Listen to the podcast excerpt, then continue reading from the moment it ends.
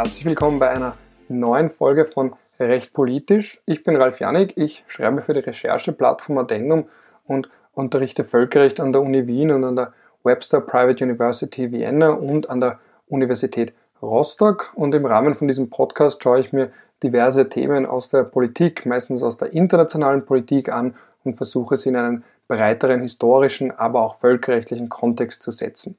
Und das Thema der heutigen Ausgabe ist der Coronavirus. Wie könnte es anders sein in Zeiten wie diesen? Und seine Auswirkungen auf die Wahrscheinlichkeit eines Krieges bzw. von mehreren Kriegen. Der Auslöser dafür oder warum ich mir das ein wenig näher ansehen will, ist zweierlei. Einerseits, weil ich einen Schwerpunkt habe im Rahmen bewaffneter Konflikte und das Völkerrecht bewaffneter Konflikte, also das humanitäre Völkerrecht, das Jus in bello, das Recht des Krieges und eben auch das Jus ad bellum, also das Recht der Kriegsführung. Da ist zum Beispiel die UNO-Charta zu nennen, da ist auch zu nennen diverse Resolutionen der UNO-Generalversammlung oder eben auch das Europarecht und die Beistandsklausel und so weiter und so fort. Und in dem Zusammenhang sehe ich mir auch ein wenig näher an, ähm, was führt denn überhaupt zu Krieg und was führt denn überhaupt zu Frieden. Und der konkretere Auslöser ist ein Artikel aus dem Foreign Affairs, den ich kurzem geteilt habe, eigentlich enthusiastisch geteilt habe, weil er eben ähm, versucht, das Positive zu sehen an der aktuellen Lage, weil man möchte ja, man ist ja fast schon geneigt, auch mal irgendwo look on the bright side of life, um es mit Monty Python auszudrücken und mal sagen, okay, wo ist denn vielleicht auch etwas, was positiver verläuft? Und ein Beispiel wäre eben dieser Artikel von Barry Posen, ein emeritierter Professor am MIT, eben auch zu Security Studies, der geschrieben hat, in, schon in der Schlagzeile, Do Pandemics Promote Peace? Frage und dann sich aber schon die Antwort gibt in der Unterüberschrift Why Sickness Slows the March to War. Also eben warum Krankheiten, die sich weit verbreiten, wenigstens den positiven Effekt haben, wenn sie schon sonst wie so viele negative Auswirkungen haben, dass eben sie die Wahrscheinlichkeit von Kriegen verringern. Und warum argumentiert er das? Einerseits verweist Posen auf den Historiker Geoffrey Blaney, der auch ein Buch geschrieben hat, das ich an der Stelle vorsichtig empfehle. Vorsichtig, warum? Weil ich selber noch nicht habe. Ich habe es mal bestellt. An der Stelle möchte ich auch ganz kurz darauf verweisen, dass man bei seinen Buchhändlern, den Buchhändlern seines Vertrauens auch englischsprachige Bücher bestellen kann. Also man ist nicht auf Amazon angewiesen. Das nur ganz kurz als Zwischenbemerkung. Und das ist eben ein Buch, das Geoffrey Blaney geschrieben hat, The Causes of War. Und die ganz zentrale These in diesem Buch, wie eben Barry Posen dem Foreign Affairs Artikel betont, ist, dass die meisten Kriege ein Common Characteristic teilen, also eben eine allgemeine Eigenschaft. Und das ist nämlich Optimismus. Also dass die, die den Krieg führen, davon überzeugt sind, dass sie ihn auch gewinnen werden, weil sonst würden sie ihn ja auch gar nicht erst führen. Also vor allem die Eliten, also diejenigen, die darüber entscheiden, ob man Krieg führt, ja oder nein. Und dann absurderweise könnte man fast sagen, Pessimismus wiederum etwas Friedensförderndes. Also wenn man der Meinung ist, dass man einen Krieg gar nicht gewinnen kann, wird man ihn nicht vom Zaum brechen. Also deswegen allein wird jetzt beispielsweise Österreich nicht die USA angreifen, natürlich aus ganz vielen anderen Gründen auch, aber natürlich auch, weil man von Anfang an weiß, dass das nicht zum Erfolg führen wird. Oder eben auch, wenn es schon einen Krieg gibt, dann wird Pessimismus eher dazu führen, dass die Seite, die schon am Verlieren ist, nicht für immer weiterkämpft, sondern vielleicht auch einen Friedensdeal akzeptiert, sogar einen, der für sie stark nachteilig ist, eben weil sie merkt, dass sie ohnehin nichts mehr zu gewinnen hat. Das ist mal der ganz allgemeine Punkt, den er hier macht.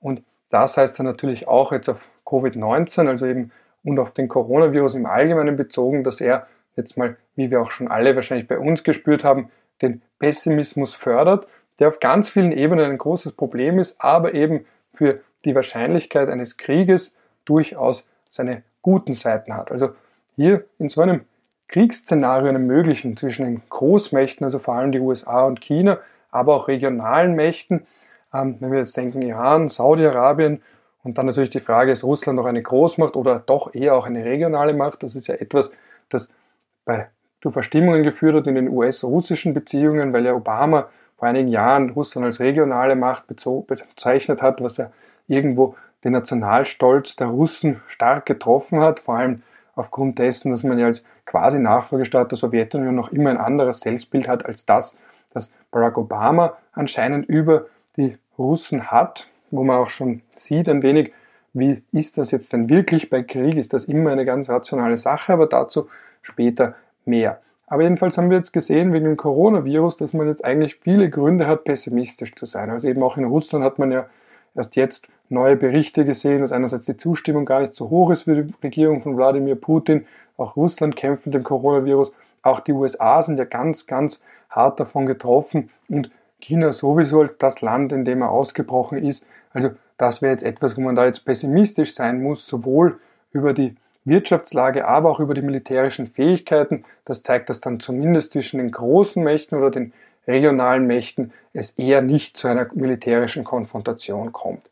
Was dabei auch zu bedenken ist, ist, dass natürlich der Krieg als solches von Nähe begleitet ist. Und da meine ich jetzt wirklich physische Nähe, nicht nur zwischen den kriegführenden Staaten, das eben sehr oft benachbarte Staaten Krieg führen, sondern natürlich auch zwischen den Soldaten selbst. Also wenn man jetzt denkt an einen Bunker, wenn man denkt an ein Kriegsschiff, wenn man denkt an einen Panzer und wenn eben jetzt hier eine Krankheit ist, die sich rasant ausbreitet, dann ist das natürlich etwas, was den Krieg nicht gerade begünstigt. Das wäre eben das zweite oder ein zweites wesentliches Argument in dem Artikel von Barry Posen, dass eben auch da, wenn man jetzt denkt an Flugzeugträger zum Beispiel, eben, man hat da ja auch gesehen Berichte aus Deutschland, dass in Flugzeugträgern und diese allgemeine Sorge, dass da jetzt vielleicht auch die Kampf- und Verteidigungsfähigkeit zurückgeht von konventionellen Armeen, weil wenn ein Soldat infiziert ist, man gleich alle anderen auch testen muss und dann fällt innerhalb kürzester Zeit vielleicht ein ganzes Bataillon aus oder zumindest eine Vielzahl von Soldaten.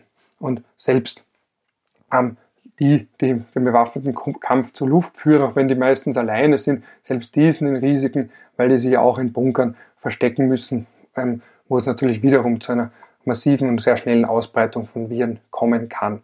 Das heißt, das sind allesamt Faktoren, die dazu führen, dass die Kriegsfähigkeit von Staaten stark leidet. Und dazu kommt, und das ist das zweite ganz entscheidende Argument von Posen in dem Artikel, dass Staaten natürlich auch wirtschaftlich sehr stark leiden und dann, wenn man das Geld irgendwo braucht, dann sollte man das doch eher in die Gesundheitsversorgung stecken als in die Kriegsführung. Das wäre eben das zweite zentrale Argument. Also die Ressourcen werden knapper und natürlich gibt es dann Bereiche, die eher einen Anspruch darauf haben, bei denen es eher gerechtfertigt erscheinen wird, als das Militär Geld zu bekommen. Und der dritte wesentliche Punkt, warum Posen zu dem Schluss kommt, dass es letztlich wenigstens eine friedensfördernde Wirkung gibt vom Coronavirus und seiner Ausbreitung ist, dass natürlich auch der Druck auf Regierungen steigt, für die Gesundheit ihrer Bevölkerungen zu sorgen. Also eben, dass sie sehen wollen, dass ihre Regierungen alles tun, was sie können, um ihre Gesundheitsversorgung zu gewährleisten und um die Gesundheit aufrechtzuerhalten und natürlich auch die Wirtschaftslage zu verbessern. Und insofern das Letzte, was vielleicht eine Bevölkerung sehen möchte, ist ein militärisches Abenteuer im Ausland, wie Posen selbst es ausdrückt. Gut, und da sind wir jetzt aber schon bei den Einwänden an der Stelle. Und wenn man sich jetzt die Forschung ansieht, da möchte ich zum Beispiel verweisen auf ein Paper, das von einer Reihe von Wissenschaftlern verfasst wurde, allen voran von ähm, Scott Shapiro und Ona Hathaway. Die zwei nenne ich an der Stelle, weil die auch ein, da sind wir jetzt schon beim ersten bzw. zweiten Buchtipp, die haben das Buch Die Internationalists geschrieben, da geht es eben um die Entwicklung des völkerrechtlichen Gewaltverbots und vor allem eben auch um den Antikriegspakt aus dem Jahr 1928. Deswegen habe ich mir die zwei besonders gemerkt und die waren eben beteiligt an einem großen Paper über Kriegserklärungen und die Kriegsgründe. Und wenn man sich dieses Paper ansieht, merkt man, dass das nicht immer eine ganz rationale Sache ist. Das ist 2018 im University of Chicago Law Review erschienen, haben sich die Autoren eben 350 Kriegserklärungen seit 1492 angesehen und ausgewertet. Die erste übrigens betrifft die von Maximilian, ähm, die Schlacht um die Bretagne. Also er war ja verheiratet mit Anne de Bretagne, die hat dann aber ihre Ehe mit, Ehe mit Maximilian widerrufen, um Karl VIII. zu heiraten. Da gab es auch einen entsprechenden Druck auf sie und er hat da in seiner Kriegserklärung eben dem französischen König, also Karl VIII., vorgeworfen, dass er ein Vergewaltiger sei und ist dann eben in den Krieg gezogen. Also es war gewissermaßen eine Ehrenbeleidigung, aber auch ein geostrategischer Hintergrund. Und damit hat das eben begonnen, diese lange Liste von Kriegserklärungen in einer Reihe von Sprachen.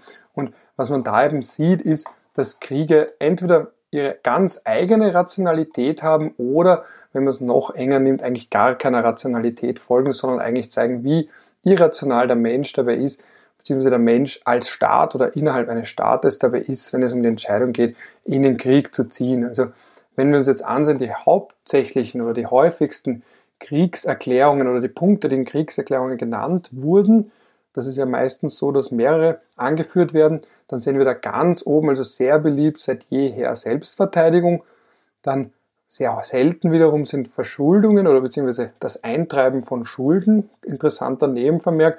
Immanuel Kant, der hat das wesentlichste Buch der Friedensbewegung und des Pazifismus geschrieben zum ewigen Frieden, diese kleine Schrift, die übrigens sehr gut lesbar ist im Gegensatz zu anderen Schriften von Immanuel Kant und der, der da zum Beispiel angeführt, dass Staaten sich nicht bei anderen Staaten verschulden sollen, weil das eben auch eine kriegsfördernde Wirkung hat. Aber wenn man sich jetzt die Kriegserklärungen selbst ansieht, dann sind Verschuldungen bzw. das Eintreiben von Schulden ein relativ seltener Kriegsgrund.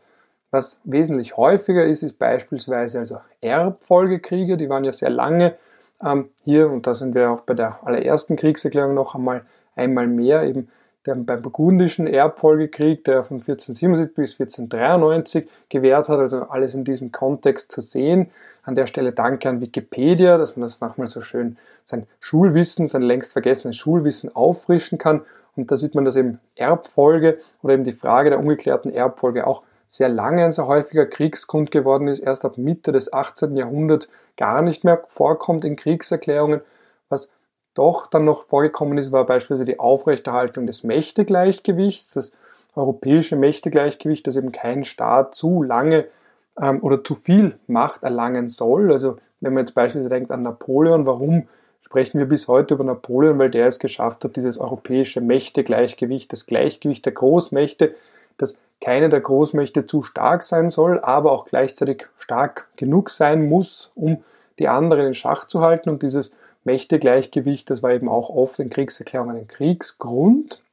Dann ganz allgemein Diplomatie, auch die Religion war sehr lange ein Kriegsgrund. Das ist dann auch wiederum erst ab 1900 wiederum sehr stark gesunken. Ähm, dann Schadenersatzzahlungen gewissermaßen war auch lange ein Kriegsgrund bis Mitte des 19., bis Mitte des 20. Jahrhunderts sogar. Dann Handel immer wieder. Man denke hier beispielsweise, das habe ich ja schon in einer früheren Podcast-Folge erwähnt, im Zusammenhang mit Hongkong und der Entstehung von Hongkong und dem Sonderstatus Hongkongs, die Opiumkriege, die würden darunter auch fallen. Auch das war lange Zeit, vor allem im 16.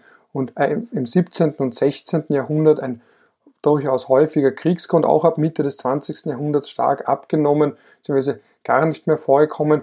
Dann natürlich Vertragsverpflichtungen waren ebenfalls noch ein Kriegsgrund. Da muss man wiederum bedenken, dass sehr lange, also vor Gewaltverbot der UNO-Charta bzw. dem Antikriegspakt von 1928, der übrigens im Zentrum der Ausführungen von dem vorhin erwähnten Buch von Scott Shapiro und Ona Hathaway steht. Ähm, auch da waren vertragliche Verpflichtungen oder eben das Einhalten von vertraglichen Verpflichtungen sehr häufig.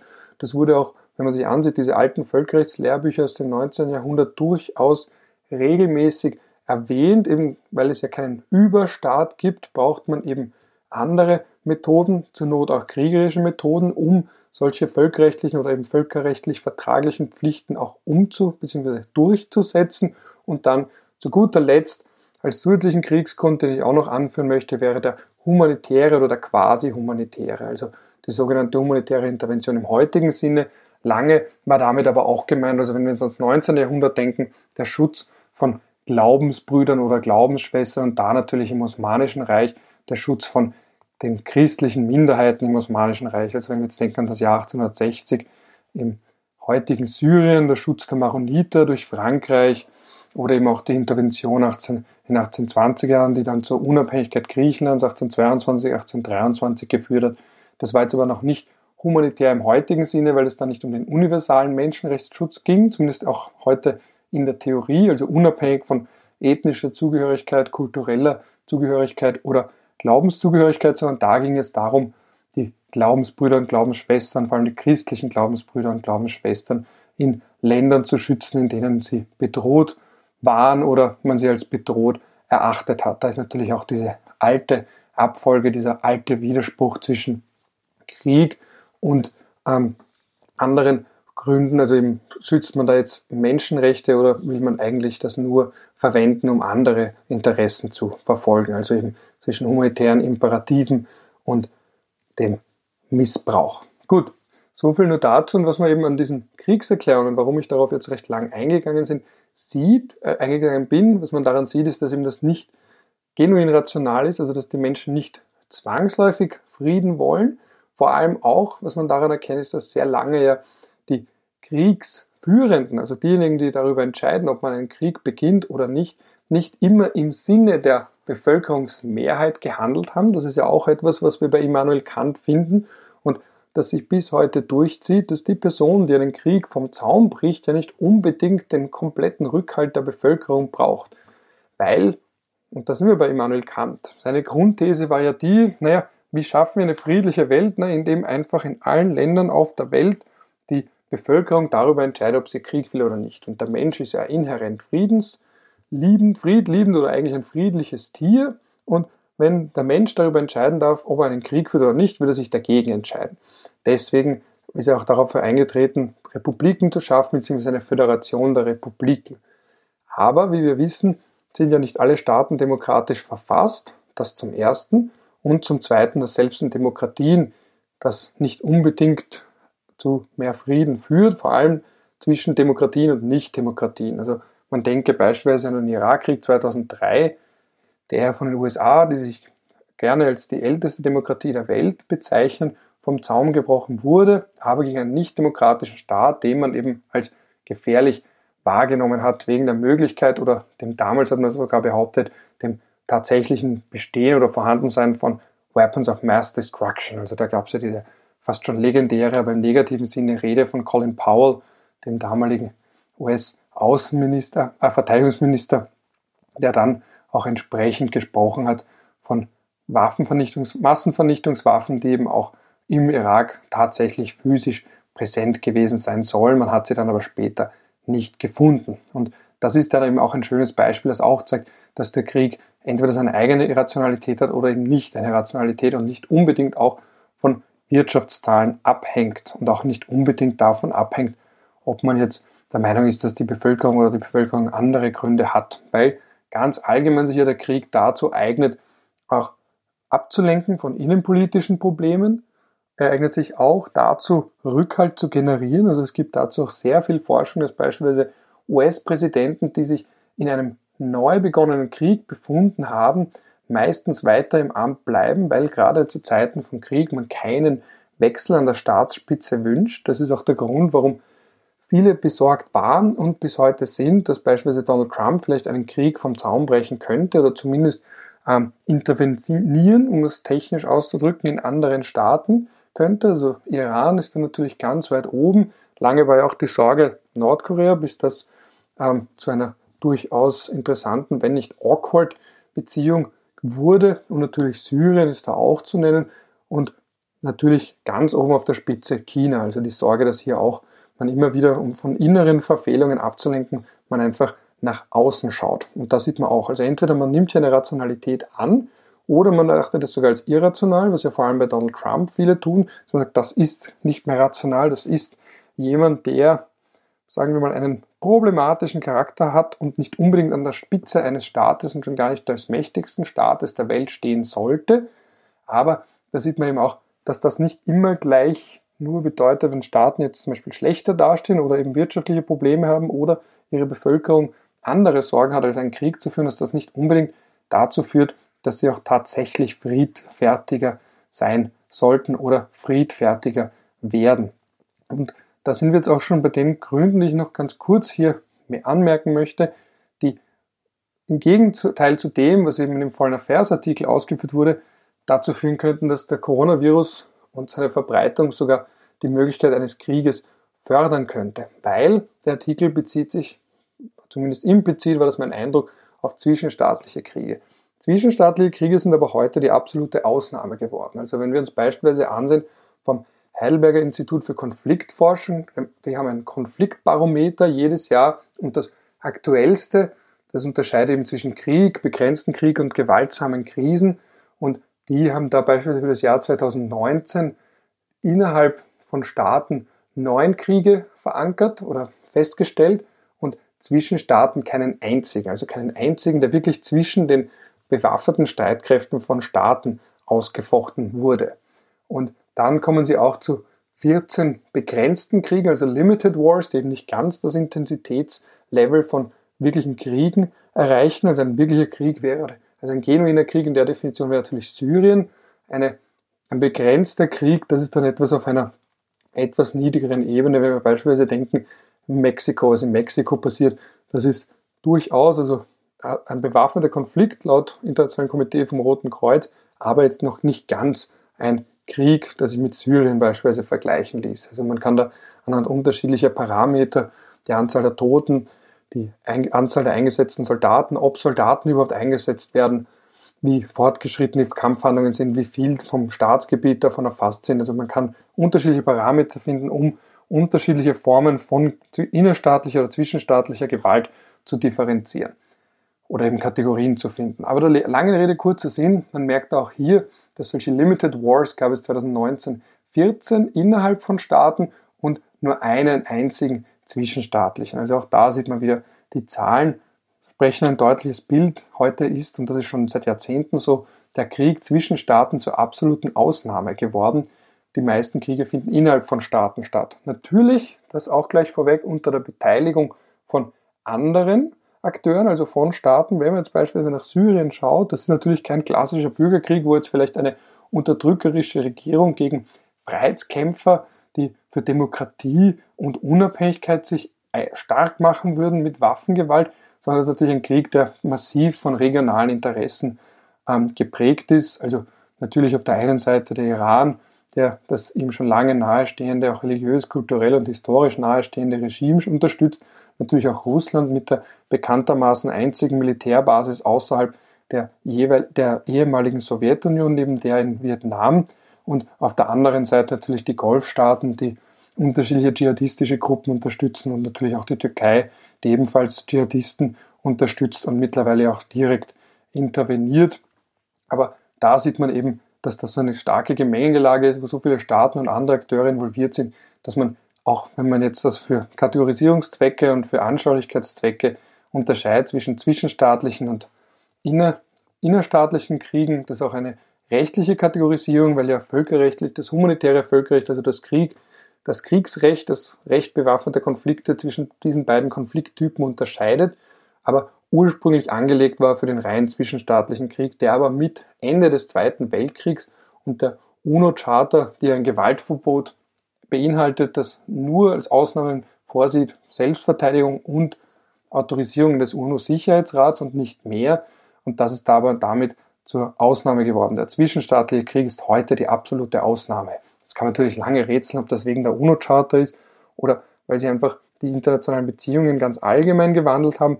Aber das soll gleichzeitig nicht darüber hinwegtäuschen, dass heute auch viele nicht internationale Konflikte oder nicht genuin zwischenstaatliche Kriege nicht trotzdem auch von vielen anderen Akteuren begleitet werden, die auf die eine oder andere Art intervenieren, also mit Waffenlieferungen, mit Unterstützungsleistungen für Rebellen oder vielleicht auch mit Geld und so weiter und so fort. Was ich aber jetzt noch einmal da betonen möchte, ist, dass das alles seine eigene Rationalität hat, die aber meiner Meinung nach unabhängig ist davon, ob es jetzt Soldaten schlechter gehen könnte, weil sie auf engem Raum miteinander sind oder ob die Wirtschaftslage schlecht wird, sondern eigentlich eine verschlechternde Wirtschaftslage, das möchte ich noch einmal betonen, aufgrund des Coronavirus eher dazu führen könnte, dass Staaten, viele Staaten sich erst recht dazu genötigt sehen oder eben einen Anreiz empfinden, gegen andere Staaten vorzugehen, zumindest indirekt oder eben auch vielleicht direkt, wenn man jetzt beispielsweise denkt an die Türkei und ihren Kampf gegen die syrischen Kurden. Weil, wie gesagt, sobald man einen Krieg vom Zaun bricht, steigt üblicherweise die Unterstützung der Bevölkerung für die Regierung und es eignet sich auch ideal, um abzulenken. Und da sind natürlich gerade die Länder, die einen sehr hohen Anteil ihres Bruttoinlandsprodukts beim Tourismus haben, besonders gefährdet. Also die Türkei habe ich bereits genannt, da ist ja der Tourismussektor von wesentlicher Bedeutung. Andere Staaten, die ja auch zu nennen sind, Thailand, beispielsweise auch das ist natürlich keine Vorzeigedemokratie, auch hier ein Land, das sehr stark vom Tourismus abhängt. Oder auch Ägypten. Ägypten wird sehr oft übersehen, wenn es darum geht, um mögliche Konfliktherde. das ist ein einigermaßen stabiles Land, das aber eine nur scheinbare oder eine vorübergehende Stabilität aufweist, weil eben dort der Militärapparat so stark ist. Und da ist natürlich so, dass der Militärapparat ein Staat im Staat ist, der auch ganz massiv profitiert von Tourismus aus dem Ausland. Und da hat man eine sehr stark anwachsende Bevölkerung, die, wenn dann mal das Geld aus dem Ausland wegbleibt, noch weniger Perspektiven sehen wird, als sie ohnehin schon sieht. Man hat das gesehen 2011 bei den Protesten in Ägypten. Ich hatte damals das zweifelhafte Vergnügen, vor Ort zu sein, weil ich naiverweise dachte, man könnte Rucksacktourismus machen, der genau an dem Tag des Zorns, so hat man den genannt, so haben die Protestierenden den genannt. Da sind wir angekommen damals. Was ich da aber in Kairo gesehen habe und ebenso auch in Luxor, also wir sind dann mit dem Nachtzug nach Luxor gefahren, war, dass man hier unterschiedliche Gruppen gesehen hat, die aber allesamt darin geeint waren, in, ihrem, in ihrer Skepsis gegenüber der Regierung, oder wenn wir Skepsis sagen wollen, in ihrem Protest gegenüber der Regierung, ihrer Unzufriedenheit mit der Regierung, mit Hosni Mubarak, der zu dem Zeitpunkt 30 Jahre im Amt war. Und weil er 30 Jahre im Amt war, das ist auch der Grund, warum wir dann gefahren sind, obwohl man schon wusste, dass es Proteste geben würde, weil ich dachte, naja, der wird da jetzt nicht fallen, weil wer schon mal 30 Jahre es geschafft hat, eine Bevölkerung zu unterdrücken und ohne Demokratie sich im Amt zu halten, der wird es auch schaffen, noch eine Zeit lang, eine weitere Zeit. Das war natürlich ein ganz klarer Fehler, der aber auch zeigt einen weiteren Bias, den eben, das nennt man oft zum Beispiel das Turkey-Dilemma, das nennt beispielsweise ähm, Nassim Nicholas Taleb so, dass eben der Truthahn glaubt, knapp vor Thanksgiving, das ist ein US-amerikanisch angehauchtes Beispiel, das Leben wäre doch toll, er wird ja voll gestopft mit Essen und wenn er zurückschaut, kann es eigentlich nur besser werden, aber dann irgendwann zu Thanksgiving wird er dann doch geschlachtet.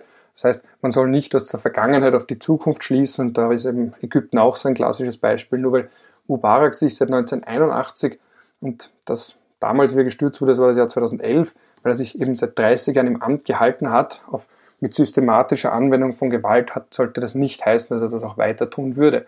Und das sollte eben auch eine Lehre sein für das aktuelle Ägypten, das jetzt natürlich wirtschaftlich massiv leiden wird, wenn der Tourismus stark zurückgeht und je nachdem, wie stark er zurückgehen sollte. Und das könnte dann einerseits auch wieder zu Spannungen im Inneren führen. Da werden wir bei noch einem möglichen Auslöser von Konflikten, das ist dieses Problem des Youth Bulge. Also wenn es zu viele junge Männer ohne entsprechende Perspektiven gibt, sei es wirtschaftlich, sei es aber auch auf banal anmutende Dinge wie eine erfolgreiche Ehe, eine Familiengründung und so weiter und so fort. Und das ist etwas, was jetzt vor allem in arabischen Ländern oft durchschlägt und das ist eben der Grund, warum man da auch in Bezug auf Ägypten besorgt sein muss. Man hat hier eine junge Bevölkerung, sehr viele junge Menschen, die aber keine entsprechende Perspektive haben. Und nicht wenige Analysten stellen sich ja natürlich die Frage in dem Zusammenhang, wie lange Ägypten noch stabil bleiben wird und vor allem, wie lange die Migration aus Ägypten noch auf dem verhältnismäßig niedrigen Level bleiben wird, vor allem wenn es um die Emigration aus Ägypten nach Europa geht. Gut, das heißt, man hat da jetzt gesehen, es gibt eine Reihe von Gründen, die diesen Euphorismus, diesen positiven, diese positive Geistenthaltung im Foreign Affairs Artikel durchaus zurücklegen, also eben wirtschaftliche Not, die es notwendig macht, einen Schuldigen im Ausland zu finden, Ablenkungsmanöver, ähm, der Krieg auch als Mittel, um Unterstützung im Inland hinter sich zu vereinen. Und dann, wenn wir auf die innerstaatliche Seite schauen, wirtschaftliche Notlage, die natürlich auch dazu führt, dass viele Bevölkerungen und vor allem dann, wenn sie eben nicht mal die Möglichkeit haben, ihre Staatsführer, ihre Militärjunta, ihr unterdrückerisches Regime, ihre oppressive Regierung, wie auch immer man es nennen möchte, schlichtweg einfach nur abzuwählen, dass sich das dann vielleicht in einer anderen Form kanalisiert und in letzter Instanz sogar in Waffengewalt und in einem Krieg. Das heißt, ich teile den Optimismus aus dem Artikel leider nicht. Anfangs wollte ich ihn teilen. Ich hoffe natürlich, dass dieser Optimismus doch durchaus begründet ist und ich einfach nur ein Schwarzmaler bin. Ich sehe aber ganz persönlich eine Reihe von Gründen, warum man sich durchaus Sorgen machen muss. Jetzt nicht nur aus wirtschaftlicher Sicht, sondern eben auch, wenn man auf Länder blickt, die stark, stark massiv, also stark betroffen sein werden aufgrund ihres Tourismussektors, aufgrund ihrer allgemeinen wirtschaftlichen Verfasstheit, ähm, warum man da durchaus sich Sorgen machen muss bezüglich der Folgewirkungen des Coronavirus und seiner Verbreitung. Gut, damit wäre ich auch schon am Ende der heutigen Einheit angelangt. Ich hoffe, es war jetzt nicht zu pessimistisch. Das liegt auch ein wenig in meiner Natur. aber man muss durchaus auch sich einige Folgefragen stellen oder eben ein paar der möglichen negativen Konsequenzen des Coronavirus und seiner Ausbreitung vor Augen führen. Und nachdem ich als Völkerrechtler einen Schwerpunkt auf Krieg und damit einhergehend auch ein wenig auf Kriegsforschung habe und seine Ursachen, habe ich dann eben auf den zweiten Blick diesen Artikel doch durchaus skeptisch gesehen und als Anlass genommen, heute ein wenig über dieses durchaus schwere Thema zu sprechen. Ich hoffe, es hat euch dennoch gefallen, es war für euch interessant. Ich freue mich über Feedback jedweder Art oder wenn ihr eben auch die Folge teilt oder die anderen Social Media Kanälen hier folgt. Also an dieser Stelle und je nachdem, welche Tages- und Nachtzeit ist, wünsche ich euch einen schönen startenden Tag, einen schönen restenden Tag, einen netten Abend oder eben auch eine gute Nacht.